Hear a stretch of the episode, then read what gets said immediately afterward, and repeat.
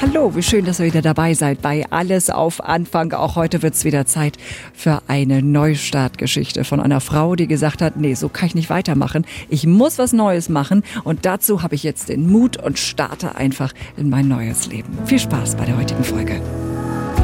Das war bis jetzt meine schwierigste Entscheidung und der schwierigste Weg, den ich je gegangen bin. Zwölf Stunden später stand bei meinem Buch ja Bestseller. Ich hatte einen riesen Berg von Aufgaben und diese, diese Angst, den Leuten nicht gerecht zu werden, das war wahnsinnig groß. Alles auf Anfang.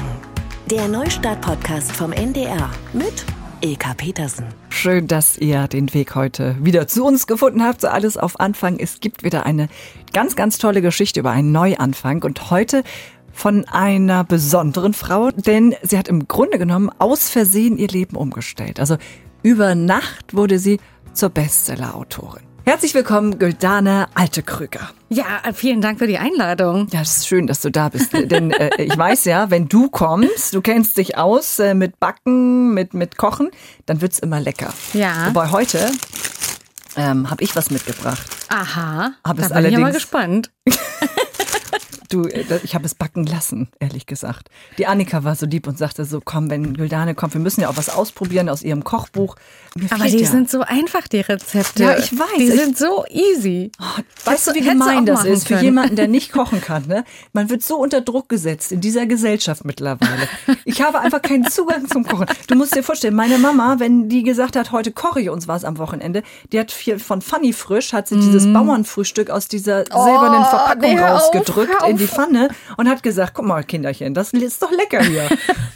Bei uns war es genau andersrum. Also so eine Maggi-Flasche oder irgendwas mit Fertigpulver oder irgend, das kam auf gar keinen Fall in die Küche.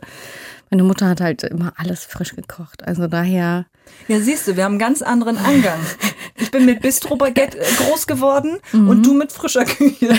Deshalb sei froh, dass ich, ich bin, ja, ich bin gespannt. Backen Also lassen. Annika hat gebacken. Ja, Annika hat gebacken Croissants. Ja. Und das Besondere an deinen Rezepten ist ja eben, dass sie ohne Zucker sind, dass sie gesund sind, dass man im besten Falle noch dadurch abnimmt. Genau, oder Mhm. Abnehmen trotz Brot und Kuchen müsste eigentlich das Buch heißen. Abnehmen mit Brot und Kuchen heißt es. Hat auch mal zur Irreführung äh, beigetragen, dass mich mal jemand angerufen hat und sagte, ich esse seit Bro Wochen Brot und Kuchen und ich nehme immer noch nicht ab, Frau. Alte Krüger. Ist ja ganz süß eigentlich. Ne? Es ist natürlich auch eine Illusion, dass die jetzt so schmecken wie ein Croissant mit Fett und Zucker und Hass. Genau. Wie so richtig Franzö mit französischem But äh, Butter und äh, mit äh, Weißmehl etc. Schmeckt natürlich anders, Mhm. aber es ist eine Alternative. Also man braucht Anders. ein bisschen was zu trinken dazu.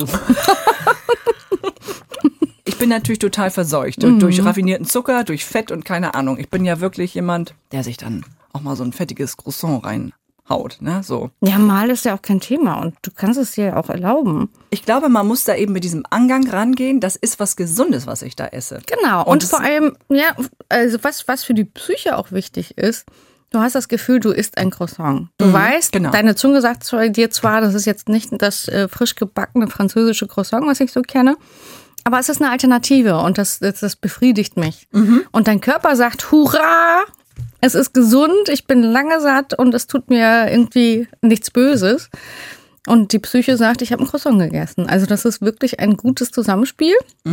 Und ähm, Genau, das ist ja sonst das Frustige, ne? dass man auf Kohlenhydrate, auf alles verzichtet bei einer Diät. Nach kürzester Zeit, also bei mir ist es zumindest so, schlechte Laune kriegt, Ja. weil man das alles nicht mehr darf. Aber du kannst es eben ersetzen. Du musst nicht auf Brot und Kuchen Genau. verzichten. Das ist ja so der Angang. Ne? Genau. Für deine mehreren Bestseller mittlerweile. Es ist ja echt der Knaller. Wir müssen Ja, auf deinen verrückt, ganzen ne? Werdegang gucken. Es ist wirklich irre, werdet ihr danach auch denken. Ähm, vielleicht lese ich noch mal ein paar Schlagzeilen über dich vor, dann kann man dich noch mal so ein bisschen besser einordnen, weil bei dir einfach schon so viel los war im Leben. Okay? Ja, okay. Also, mit acht Jahren ließen sie ihre Eltern äh, in der Türkei zurück. Zurück in Deutschland floh sie vor einer Zwangsehe. Über Nacht wurde sie zur Bestseller-Autorin. Und sie fing an zu backen und verlor 18 Kilo. Sie sagt, keine Bauchentscheidung hat mich je betrogen. So, und jetzt sind alle noch mehr verwirrt als vorher, weil das Mhm. so viele Eckpunkte sind. Das war so schwer, bei dir was rauszugreifen, weil du Ja. eben so viel erlebt hast. Du bist über Nacht zur Bestseller-Autorin äh, geworden. Genau, Bestseller aus Versehen. Da werden wir gleich auch noch mal drauf gucken, aber vielleicht, um dich auch besser verstehen zu können, wie du diesen Drive auch entwickelt hast, da irgendwie über Nacht 3000 Exemplare zu verpacken, das alles äh, irgendwie zu stemmen, glaube ich, müssen wir einmal zurückblicken, um zu gucken, wer bist du, wer ist Dana. Wo wir gerade bei den Kindern waren, du hast auch zwei kleine sechs und acht. Wenn du das mal so vergleichst, wie du dich so um deine Kinder kümmerst oder wie andere Eltern so um ihre Kinder kreisen und das mit deiner Kindheit, mit deinen ersten sechs Jahren in deinem Leben vergleichst. Ähm, was empfindest du da? Äh, heute Morgen, als ich die Kinder zur Schule gebracht habe, habe ich gedacht, so, so alt wie mein Sohn jetzt ist, er ist jetzt in die dritte Klasse gekommen, acht Jahre alt, so alt war ich, als ich alleine war bei meinen Großeltern, ohne Eltern. Und dachte, dann weiß ich nicht, dann empfinde ich da so viel Traurigkeit tatsächlich und denke, oh Gott, wenn ich mir vorstelle, ich würde meinen Sohn jetzt ohne Mama da jetzt bei den Großeltern lassen, das, äh, das geht gar nicht.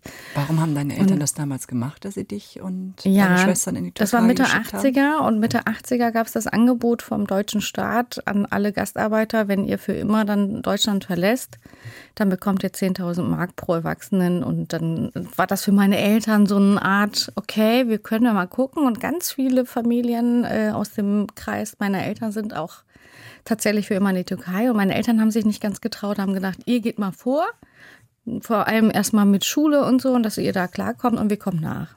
Und die wollten natürlich hier auch so viel wie möglich arbeiten. Die haben dann irgendwie zwei, drei Jobs in der Zeit an, auf, äh, angenommen und war für die natürlich auch mal ganz schön, nicht, sich nicht um die Kinder kümmern zu müssen und sehr viel Geld zu sparen. Das war ja auch eigentlich deren Ansinn. Ne? Sie Mhm. sind als türkische Gastarbeiter rüber, haben gedacht, aus der ärmlichen Verhältnis eben in der Türkei, hier können wir es schaffen. Ne? Genau. Wir, wenn wir ordentlich arbeiten, schaffen wir das Genau. irgendwie. Ihr wart zu fünft, ne? Wir sind fünf Kinder insgesamt. Genau. Und, wie haben die das da mit euch gemacht, als ihr dann, also ihr wart ja alle noch klein. Ja, also wir waren ja insgesamt vier Jahre da, wo ich dann in den Sommerferien immer wieder nach, also wenn ich in der Türkei Ferien hatte, bin ich nach Deutschland gekommen oder die, meine Eltern sind dann mal im Urlaub gewesen. Ja, man hat die ganze Zeit diese Hoffnung gehabt, bald ist es soweit, bald kommen meine Eltern. Und dann war es ja irgendwann klar, okay, die kommen nicht. Ähm, dann können wir ja weiterhin. Und ähm, es war eine sehr, sehr schwierige Zeit. Ich war nicht alleine zwar, ich meine Geschwister war, waren da, das hilft ja auch schon mal ungemein. Aber als kleines Kind willst du halt deine Mama und deinen Papa haben, ne? Und das ist, ähm, das war schon sehr prägend. Auch die ganzen Träume und mit allem drum und dran. Meine Großeltern waren super. Also die haben schon wirklich ganz rührend äh, sich auch um uns gekümmert und alles.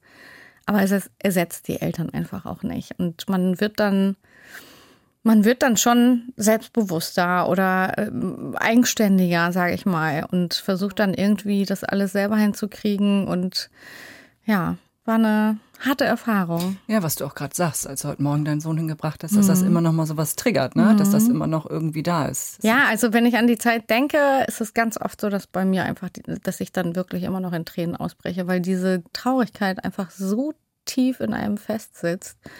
Diese, dieses, das erste Mal, wo die Eltern weggefahren sind und man ist da irgendwie alleine zurückgeblieben und es wird einem klar, die sind jetzt nicht ein Wochenende weg, sondern du bist jetzt wirklich eine Zeit lang alleine und die sind weg. Und äh, das prägt einen, das prägt einen sehr. Da waren ja noch mehrere prägende Sachen. Ne? Ja, einige. Ja, es ist, es ist ähm, irre. Du bist dann zurückgekommen nach vier Jahren. Ja. Ähm, was ich mir auch so heftig vorstelle, weil du hattest da ja ein ganz anderes Leben auf dem Land, du hast da mit auf dem Feld äh, gearbeitet und so und hast ja auch versucht, da deinen Platz zu finden und, und deine Freunde gefunden und so weiter. Und dann kommst du wieder nach Hamburg. Im Teenie-Alter auch noch, wo man eh nicht weiß, wer man ist, so, ne? Und dann wirst du hier wieder reingeschubst und, und muss es wieder funktionieren. Wie Ja. war das? Meine Eltern haben in der Talstraße auf der Reeperbahn gewohnt und bin dann in die Friedrichstraße, also jetzt das heißt, heißt das glaube ich Ganztagsschule St. Pauli zur Schule gegangen. 87, während der Hafenstraßenkrawalle war ich da. Mittendrin. Mittendrin. Konntest du, konntest du noch gut Deutsch als Ich konnte nicht mehr so gut Deutsch Mhm. und äh, bei der Einschulung haben sie halt direkt gesagt, äh, dass ich ja nicht so gut Deutsch könnte und äh, ich müsste dann sofort in der Hauptschule gehen. Obwohl du eine gute Schülerin warst. Obwohl ich eine wirklich sehr gute Schülerin war und immer die Bestnoten hatte und so weiter, da wurde null danach gefragt. Null, überhaupt nicht. Da war einfach, ah ja, sie kann nicht so gut Deutsch, kommt sie in die Hauptschule. Und das war mir sehr, sehr unangenehm damals tatsächlich. Ich fand das richtig unfair. Dann bin ich in diese Hauptschule gekommen, in die siebte Klasse und war total schockiert. Das war ja was ganz anderes als mhm. das, was ich dann jetzt der, aus der Türkei kannte. Ne? Alle in Zivil, alle saßen da auch total breitbeinig und leger und das hat niemanden interessiert, was der Lehrer gesagt hat. Und da musste ich erstmal gucken, dass ich da mich zurechtfinde. Du hast ja auch dann deinen Weg gefunden, mhm. hast äh, sogar noch äh, Abitur gemacht. Mhm. Weil du die Unterschrift deines Vaters gefälscht hast, ne? weil die hatten ja andere Pläne für dich. Genau. Muss man ja auch sagen. Das ähm, war ja im Grunde genommen wieder so ein, so, ein, so ein Punkt, der dich so herausgefordert hat. Mhm. Ne? Deine Eltern wollten dich verheiraten. Mhm. Das ja. war ihr Plan. Wie war das damals? Für meine Eltern war das halt klar. Dann machst du die mittlere Reife und dann machst du eine Ausbildung und äh, zum Meer ist man so als Mädchen gar nicht fähig oder sollte man auf jeden Fall nicht machen. Aber auch das wiederum hört sich irgendwie schlimmer an, als es ist, meine Eltern haben es auch das nicht böse, also haben auch das nicht böse gemacht, weil die kannten das aus dem Umfeld nicht anders. Sie haben es so gelernt, auch in ihrer Kindheit. So ne? gelernt, ne? genau. Und das, das war alles, also das hört sich immer fies an, deswegen muss ich das immer korrigieren mhm. hinten ran, weil ich meinen Eltern das nicht vorwerfen möchte. Als dann meine Handelsschule vorbei war, dann ging es darum, äh, wie geht's jetzt weiter? Mein Vater natürlich arbeitet bei der Post, meine Eltern waren beide bei der Post, wollte ich auf gar keinen Fall. Oder bei der Bank und äh, mhm. ich wollte unbedingt Abitur machen. Irgendwann habe ich mich dann, ich habe meinen Eltern erzählt, dass ich mich überall bewerbe, habe das natürlich nicht gemacht und habe dann mich äh, beim Aufbaugymnasium angemeldet und zu der Anmeldung brauchte ich aber die Unterschrift meines Vaters. und da wusstest du, wie die geht. Und ich wusste ganz genau, wie die geht. Aber da sieht man mal, wie groß dein Willen ja war, dieses Abitur noch zu machen. Ja. Wie schlimm muss das dann für dich gewesen sein, dass deine Eltern gesagt haben, äh, du wirst jetzt verheiratet und das ja, ist dein Weg? Genau. Ich war dann schon auf dem Aufbaugymnasium, als es dann so war. Und meine Eltern kamen dann irgendwann und sagten, da war ich knapp 18. Wie wär's denn mit dem und dem? Und den kannte ich schon. Und den kannte ich schon von klein auf, den mochte ich, ne? Das war mhm. irgendwie, mit dem habe ich gerne gespielt, aber mein Gott, ich war noch so jung und, und mit dem heiraten. Meine Eltern sagten ja auch immer, ja, du musst dich nicht heiraten, nur so ein bisschen Verlobung und dann irgendwann, wenn du mit der Schule fertig bist, dann. Mhm. Und das kam für mich überhaupt nicht in Frage. Und dann hab, ging es wirklich ein halbes Jahr lang so. Und ich kam irgendwann nicht gegen an.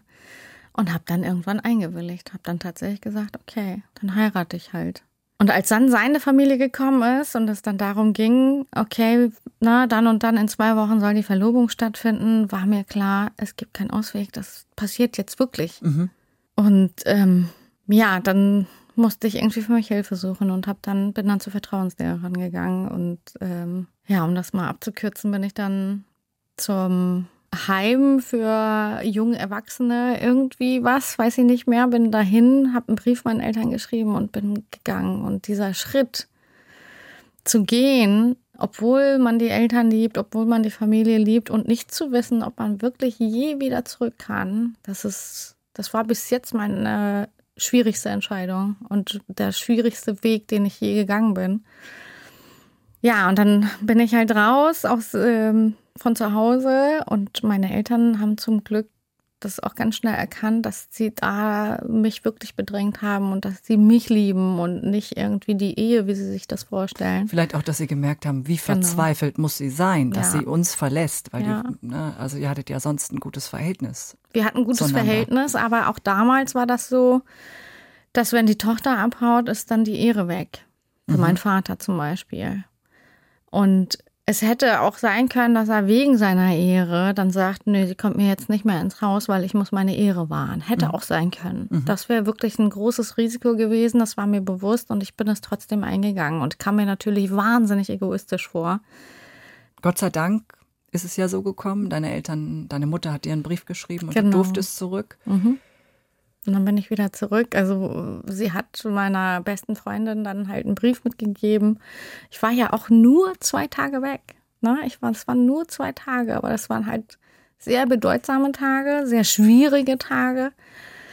Und dann bin ich halt wieder zurück und ähm, irgendwann, ein paar Tage später, sagte meine Mutter nochmal, aber warum hast du ihn nicht geheiratet oder warum willst du das denn mhm. nicht? Und dann war für mich so, okay, Mama, wenn du das noch einmal sagst, wenn du es noch nicht verstanden hast, dann gehe ich und komme wirklich nicht mehr wieder. Und dann sagt sie, nee, nee, alles gut, alles gut.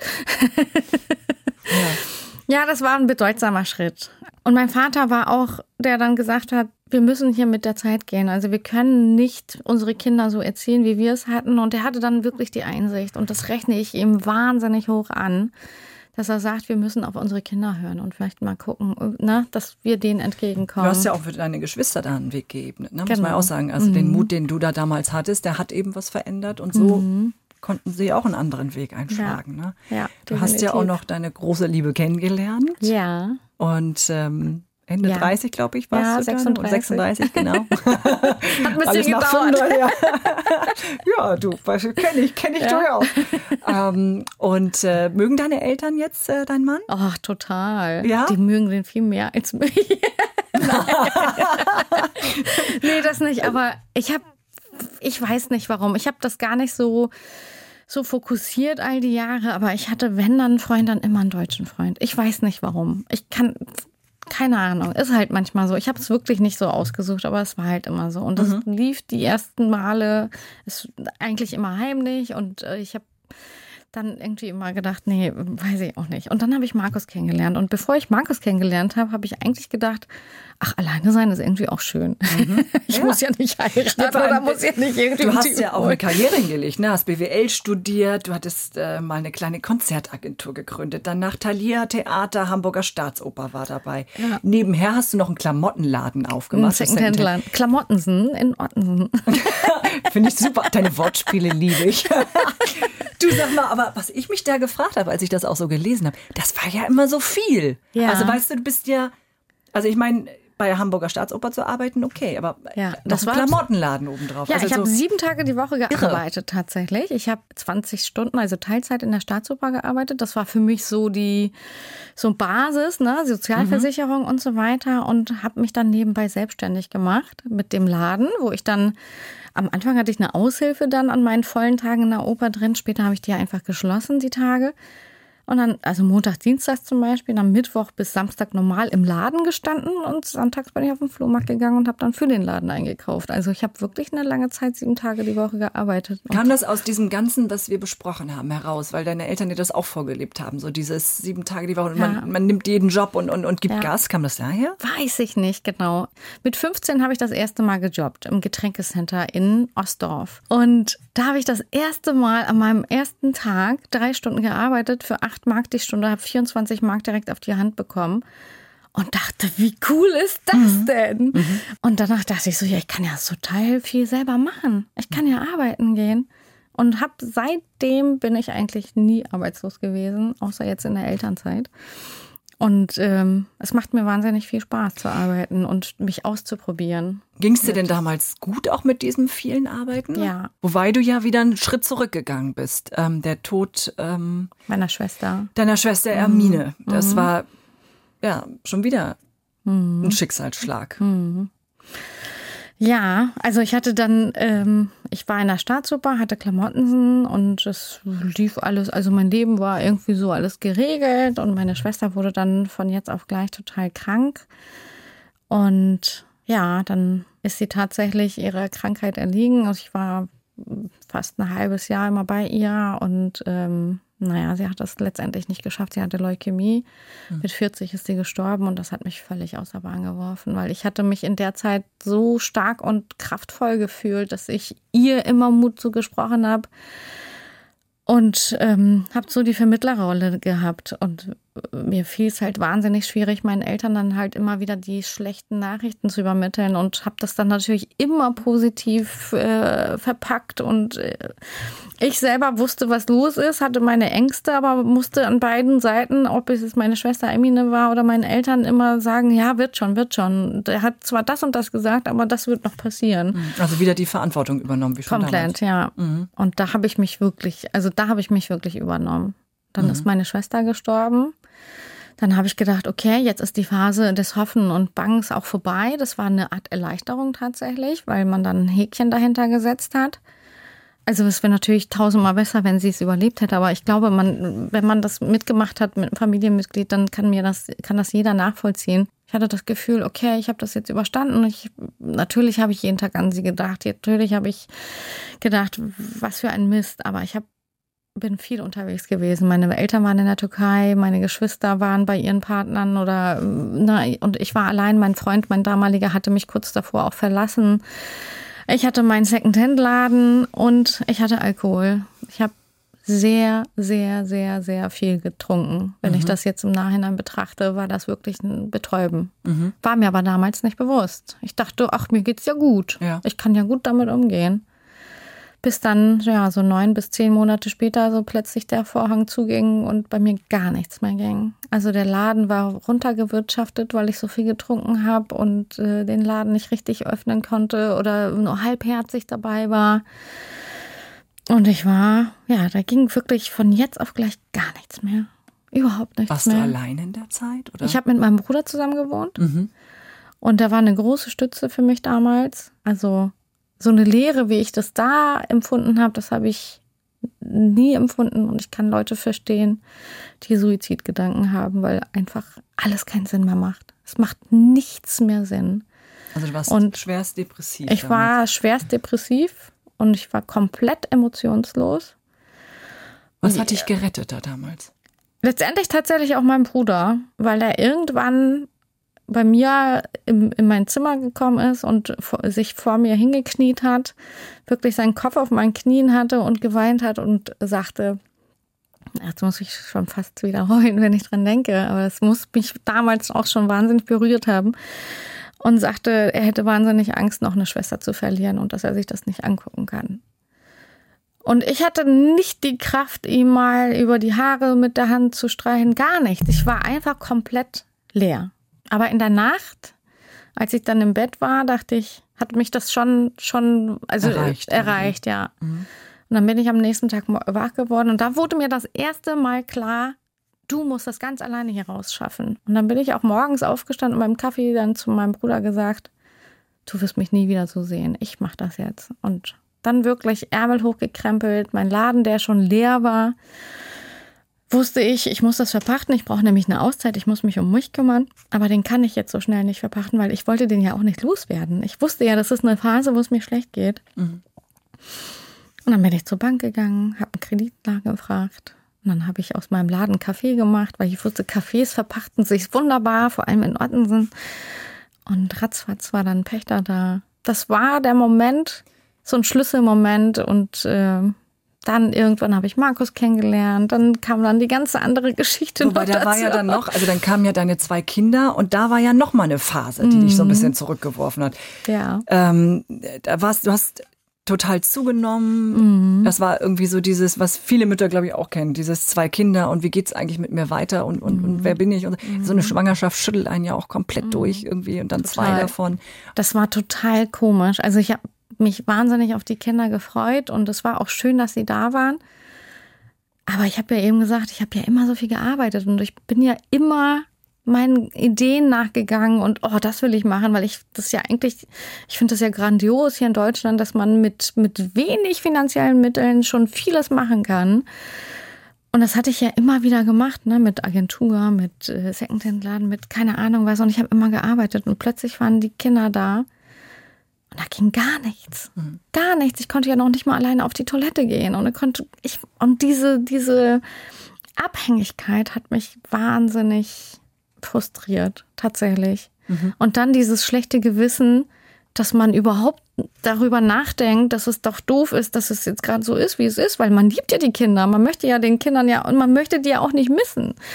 Und diese, das war so ein Teufelskreis im Gedanken, ne? Dieses, ich liebe dieses Kind, aber ich hasse diese Situation, die jetzt gerade ist diese allgemeine Situation. Und das hat wirklich lange gedauert, muss ich schon sagen. Und äh, wenn meine Kinder das später hören, Kinder, ich hab, ich liebe euch wirklich. Das war nur die Situation.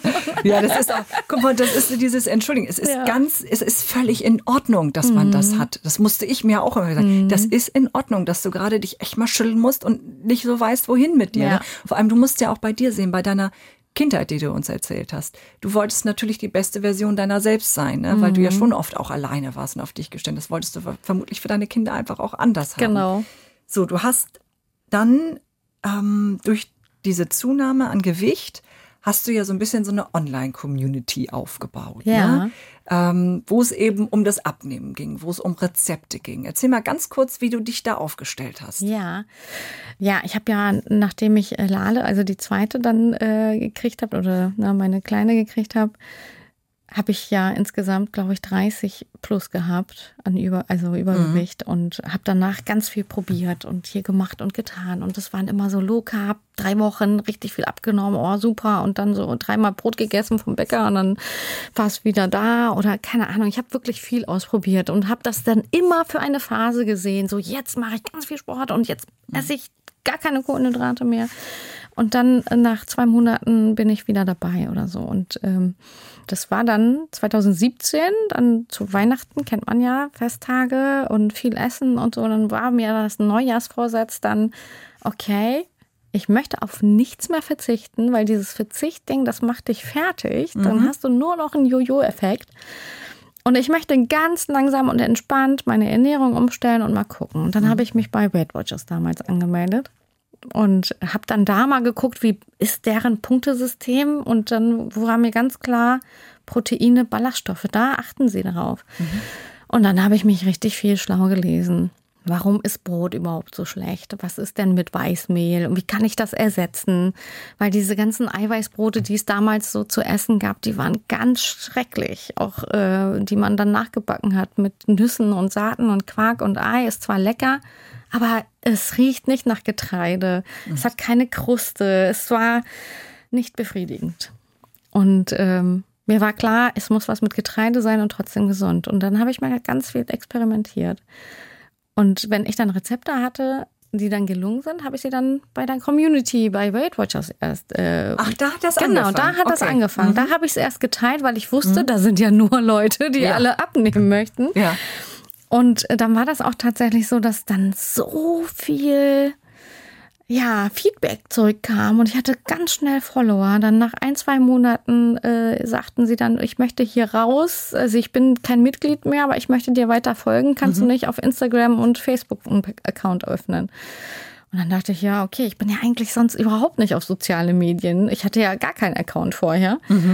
Und dann dachte ich, okay, dann mache ich das. Ich mache ja nichts anderes, außer Rezepte, ne, das zu fotografieren und das Rezept zu schreiben. Das hat dir auch Spaß gemacht, Es ne, hat mir Spaß gemacht, genau. Und dann so, genau. ein Feedback zu bekommen, Ja, dass es noch andere Leute Ja. gibt, denen es schmeckt. Ja, vor allem Das auch, wenn man gemeinsam irgendwie abnimmt oder Genau. darüber redet, dann ist es ja auch ein bisschen Genau, einfacher. Ne? genau. Das war irgendwie total schön. Und Die haben dich ja auch letztendlich überredet, ähm, das doch mal als Buch herauszubringen, Genau. ne? deine Community. Genau. So, dann hast du diesen, dieses Buch geschrieben. Abnehmen mit Brot und Kuchen. Mhm. Du hast es in den Verkauf gegeben.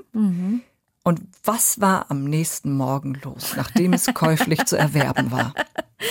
das war die Zeit, wo ich Weiterbildung noch gemacht habe. Ähm, hatte bei der Staatsoper aufgehört, hatte Weiterbildung gemacht. Und dann saß ich halt per Zoom bei dieser Weiterbildung und dachte, ich guck mal so gegen Mittag, wie sieht es eigentlich aus bei Amazon. Und dann war neben meinem Buch tatsächlich Bestseller dran. Ich so, hey, Moment mal. das kann nicht sein. Jetzt mal, du hast ja alles, was du gerade gesagt hast, du hast das alles selbst gemacht. Alles selbst Fotos, gemacht. das Buch, Alles, äh, alles, designt alles. und so weiter. Alles. Und dann sitzt du in diesem Kurs und, Ja. und da steht Bestseller. Ja, Das das heißt, wie viele Exemplare ging da schon Tausend, raus? ja, da- das weiß ich gar nicht, wie viel da zu dem Ta Zeitpunkt raus waren. Vielleicht zwei, 250 oder so. Ähm, 1000 hatte ich drucken lassen. Also wie gesagt, ich hatte im Januar bei Weight Watchers angefangen. März habe ich bei Facebook und Instagram Account eröffnet, Account eröffnet und zum Sommer hin hatte ich schon zigtausende Follower. Und die sagten ja, mach mal ein Buch draus. Und ich hatte auch zum Juni mit der Weiterbildung begonnen und ich wusste, es ist jetzt gerade ein Wechsel und mit Markus gesprochen und der sagte, ja, komm, mach mal. Du scheinst ja irgendeine Nische getroffen zu haben. Wir haben 5000 Euro aus der Haushaltskasse, was wir dann irgendwie dafür verwenden können. Mach das mal. Und dann war das wirklich so, dass ich dann im September erst mich hingesetzt habe. Äh, tagsüber die Weiterbildung, Kinder, Kita, nachmittags Kinder und abends, wenn alle friedlich geschlafen haben, habe ich dann die ganzen Fotos gemacht. Ich habe Grafik und Satz für mein, für mein Buch gemacht. Das war wahnsinnig. Echt. Ja, aber es hat dir irgendwie Spaß gemacht, weil es du hast mir, ja, das ist eine fertiggestellt. Herausforderung. Ne? Also es war immer so dieses, wenn ich was nicht kann, dann möchte ich das, wenn ich, dann möchte ich es Ja. auch wissen und können. Und dann habe ich alles soweit hingekriegt, 1000 in Druck gegeben, dann waren sie da zum Verkauf bei Amazon. Ich habe ja sogar noch einen HTML-Kurs besucht, damit ich auch eine Webseite habe, damit man das auch bei mir kaufen kann. Ja. Ja, Alles in Eigenregie. So, und dann war es ja auf einmal so, übrigens, Dana, 3000 Exemplare möchten verschickt werden. Das habt ihr dann alles bei euch in der Küche gemacht? Das haben wir alles bei uns gemacht, genau. Am ersten Tag, wie gesagt, haben wir 450 Bücher verkauft. Und dann erstmal überlegt, scheiße, wie, ver wie verpacken wir ja. das denn überhaupt? Ja. ja, dann haben wir dann mit Luftpolsterfolien und Umschlägen, Markus und ich, dann weiter gepackt und dann gleich am nächsten Tag weitere 5000 Bücher bestellt, weil ich dachte, okay, die 1000 sind vielleicht doch bald weg. Die waren auch nach drei Tagen weg. Und ähm, ja, so ging es dann weiter. Zwei Monate war ich schlaflos wegen des Buches und dachte, ich kann ausschlafen. Aber wusste nicht, dass noch ein halbes Jahr drankommt, wo ich dann weiter schlaflos dann Ja, vor allem, aber auch damals, so das zwei kleine Kinder und so. Ja. Und hast dann da mal eben, also ne, wir lachen da jetzt so drüber, mhm. aber ist dir das nicht auch mal über den Kopf gewachsen? Total, total. Also ich war wirklich, ja, völlig fertig. Also wir haben, ich glaube, ich habe acht Monate insgesamt nie mehr als vier Stunden die Nacht geschlafen. Mhm. War total kaputt, eigentlich körperlich und nervlich, aber das war eine einmalige Gelegenheit, die ich natürlich nicht weggeben wollte. Das war viel. Das war wirklich viel, dass ich dann auch tatsächlich irgendwann mal ins Krankenhaus musste. Weil? Weil ich dann zusammengebrochen bin. Und nach diesem Zusammenbruch, weil du, du warst ja nicht krank, es war einfach diese Überforderung. Dein Körper hat gesagt, ja. stopp jetzt. Ja, geht nicht mehr, genau. Was hast du verändert? Ja, ich war, ich war überfordert mit dem, was auf uns zugekommen ist, weil wir, wir hatten plötzlich ganz viele Anfragen von, also Fernsehen und Printmedien etc. Das war ja alles schon, ne, das war ja schon aufregend und man wollte alles mitnehmen. Aber auch die Verlage haben irgendwie alle angeklopft und wollten das. Und dann dachte ich, okay, ich habe gerade 7000 Bestellungen offen. Markus und ich schaffen, wenn es gut läuft, 500 Bücher am Tag wie soll ich den Leuten gerecht werden? Und ich hatte einen riesen Berg von Aufgaben und diese, diese Angst, den Leuten nicht gerecht zu werden, das war wahnsinnig groß. Und wäre dann auch äh, ein Verlag erlegen, der dann irgendwie innerhalb von 24 Stunden das alles haben wollte, bla. Und dann sagte Markus, nee, Dana, so weit hast du es ganz alleine geschafft. Das ist dein Baby, das ist dein Werk. Warum machen wir das nicht selber? Und dann waren bei mir natürlich wieder so, oh ja, selber was machen? Ja, stimmt mhm. eigentlich. Mhm. Wieso nicht? Und dann mhm. waren wirklich alle Geister wieder geweckt und ich wusste ja, die Druckerei haben wir. Wir sind schon mittlerweile in den Buchhandlungen. Warum soll ich es abge abgeben? Und dann ähm, war die Entscheidung, was ist mit Markus? Weil ich dachte, alleine schaffe ich das auf gar keinen Fall. Und ich hatte gefragt, ob er nicht ein Jahr Sonderurlaub nehmen kann. Und dann sagt er, nö, dann kündige ich ganz wo er 20 Jahre oder 19 Jahre gearbeitet hat und wir hatten gerade ein Reihenhaus in Langhorn gekauft, was wir mhm. abbezahlen müssen. Und ich fand die Entscheidung eigentlich sehr, sehr riskant. Aber das wollte er. Er sagte, na, später finde ich trotzdem noch. Er war sich sehr sicher, dass er dann noch, er ist sich immer noch sicher, dass er immer noch einen guten Job findet. Und da glaube ich auch, dass äh, er das, dass es so ist. Und ähm, ja, dann hat er, ist er mit voll eingestiegen Mhm. Und dann haben wir noch jemanden eingestellt, der dann mit im Verlag, also D plus A Verlag heißt unser Verlag jetzt. Und äh, ja. Das ist so irre, weil äh, er hat ja total dran geklappt. Ja. Er hat dich dann auch in dem Moment ja. auch gestützt, hat gesagt, komm, wir kriegen das hin. Ihr habt ja. euch logistische Hilfe gesucht. Mittlerweile hast du, ich glaube, fünf Angestellte mhm. in deinem Unternehmen, 400 5000 Exemplare schon verkauft. Das ist eine irrsinnige Geschichte. Dementsprechend warst du natürlich auch in 1000 Talkshows zu mhm. Gast. Unter anderem auch beim Riverboat. Mhm. So, aber worauf ich eigentlich zurückkommen möchte, ist, dass du damals ähm, mit Kim Fischer bekannt gemacht wurdest, klar, mhm. die Moderatorin. Und sie sagte irgendwie, also ich bin ja selten mit Talkshow-Gästen äh, danach irgendwie noch weiter in Kontakt oder mhm. sogar befreundet, aber mhm. mit dir ist sie das. Mhm. Und ähm, sie wollte dich auch grüßen über diese Sendung. Sie wollte Na, meine Süße. Ah. Güldane, Aldane, wie habe ich dich nicht alles schon mit wie viel verschiedensten Variationen deiner Buchstaben in deinem Namen habe ich dich nicht schon genannt, aber wir beide wussten immer, dass es um dich ging. Und das von der ersten Minute an, als du das erste Mal bei Riverboot warst und deinen Schokokuchen mitgebracht hast. Und ich sage nur Stichwort Maite Kelly. Ich glaube, Herr Hensler war auch da. Das war sehr lustig, weil du es mit keiner Sekunde dich davon hast abbringen lassen, für deine gute Idee zu stehen und äh, selbstbewusst das zu erklären, um was es dir eigentlich gegangen ist. Und das hat mich damals wahnsinnig beeindruckt und ich glaube, unsere Herzen haben relativ schnell füreinander geschlagen. Und ähm, ich kann nur sagen, dass ich deinen Weg so gerne ähm, mit viel Freude begleite und beobachte und ähm, sofern man das sagen darf, aber ich bin echt bombestolz auf dich. Ich kann nur sagen, mehr, mehr, mehr von dir, von deinen Künsten, von unserer Freundschaft und von den Momenten mit dir. Ich küsse dich, deine Kim. Oh, ist das toll. ja, ich bin total gerührt. Das ist auch ganz schön. Oh, was für eine tolle Liebeserklärung, echt. Richtig ja, aber toll. was sie schon sagt, Anna, das ist dieses, äh, so begegnest du mir ja auch deine Offenheit und dieses, äh, äh, äh Frauen unterstützen sich gegenseitig, ja. also diese Power, die du ausstrahlst. Ja. Vor allem, wir haben so viel von dir jetzt gehört, was alles schiefgelaufen ist in deinem Leben, ja. wo du immer wieder Kraft sammeln musstest und so. Und das macht dich vielleicht dann auch mit aus. Ne? Ja, vielleicht. Deine kleine Schwester arbeitet ja auch mit bei dir in der Firma ja. und äh, sie sagt dann auch zu mir, Dana ist mein großes Vorbild. Ja. Was meinst du, warum sagt sie das? Das sagt sie, das hat sie schon ein paar Mal gesagt und das finde ich immer ganz toll, wenn sie das so sagt, ohne ja also ich spüre da null Neid oder irgendwie sowas, sondern das ist, das meint sie auch wirklich so. Und das finde ich immer ganz toll. Ich glaube, dass ich auch ihr ganz viel, also Wege frei gemacht habe und dass, dass sie sagt, okay, die, die macht das einfach. Die, die hat mir halt auch schon so viel geholfen, vielleicht. Mhm. Ich weiß es nicht. Das ist, glaube ich, auch was, was viele jetzt aus deinem mit dem Gespräch mit dir mitnehmen können. Dieses machen. Ne? Also ja. das habe ich immer wieder gedacht. Ja. Würdest du das vielleicht anderen raten? Ja, auf jeden Fall. Ich, das hört sich immer sehr leichtsinnig oder sehr, sehr frei und unbedacht, so, unbedacht ja. an, mhm. Äh, ne, wenn ich sage, mach einfach. Aber es gibt so viele Sachen, die wir wirklich machen können, weil wir hier einen doppelten Netzboden haben und äh, wir haben hier, du kannst hier kaum auf die Schnauze fallen. Und du musst natürlich überlegen, wie viele finanzielle Mittel habe ich gerade zur Verfügung und wie sieht es drumherum mit, mit meinem Umfeld aus und was kann ich verkraften für den Fall, dass alles den Bach untergeht. Und wenn du das irgendwie berechnen kannst und dass es vielleicht nicht ganz so schlimm ist, dann mach das einfach.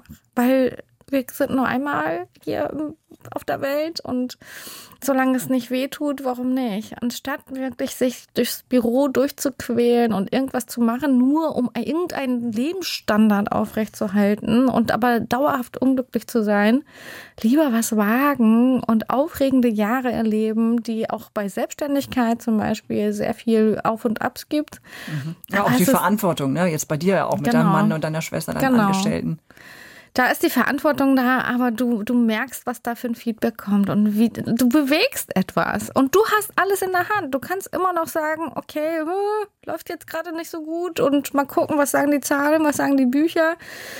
Okay, vielleicht sollte ich dann aufhören oder vielleicht sollte ich irgendwas abgeben oder wie auch immer. Du hast ja alles in der Hand mhm. und du musst, wenn ich sage, ich, ich habe immer gemacht und ich habe ähm, von der Konzertagentur zum dreimal Secondhand-Laden etc. Ich habe immer geguckt, was ist, wenn ich nichts mehr habe, wenn es nicht läuft. Okay, das Schlimmste wäre gewesen Hartz IV. Aber ich bin mir das Arbeiten nicht zu schade. Ich habe immer einen Job gefunden, ob ich jetzt putze oder wie auch immer. Das habe ich ja, das habe ich dann einfach auch gemacht. Und klar ist es mit Familie und Kindern ein bisschen anders, dass du noch eine andere Verantwortung hast, aber dementsprechend gehe ich die Schritte halt auch. Also machen, abwägen und einfach machen. Vielleicht auch noch ein Tipp, weil ich bei dir das Gefühl habe, dass du auch immer versuchst, allen gerecht zu werden, so mhm. deinen Kindern, deinen Angestellten, deinem mhm. eigenen Anspruch. Mhm. Ähm, gibt es da was, wo du jetzt einen guten Weg gefunden hast? Ja, das ist ein Prozess tatsächlich gewesen. Ne? Also das hat mich ja jetzt äh, vor allem die letzten Jahre sehr, sehr ähm, in Beschlag genommen, dieses schlechte Gewissen.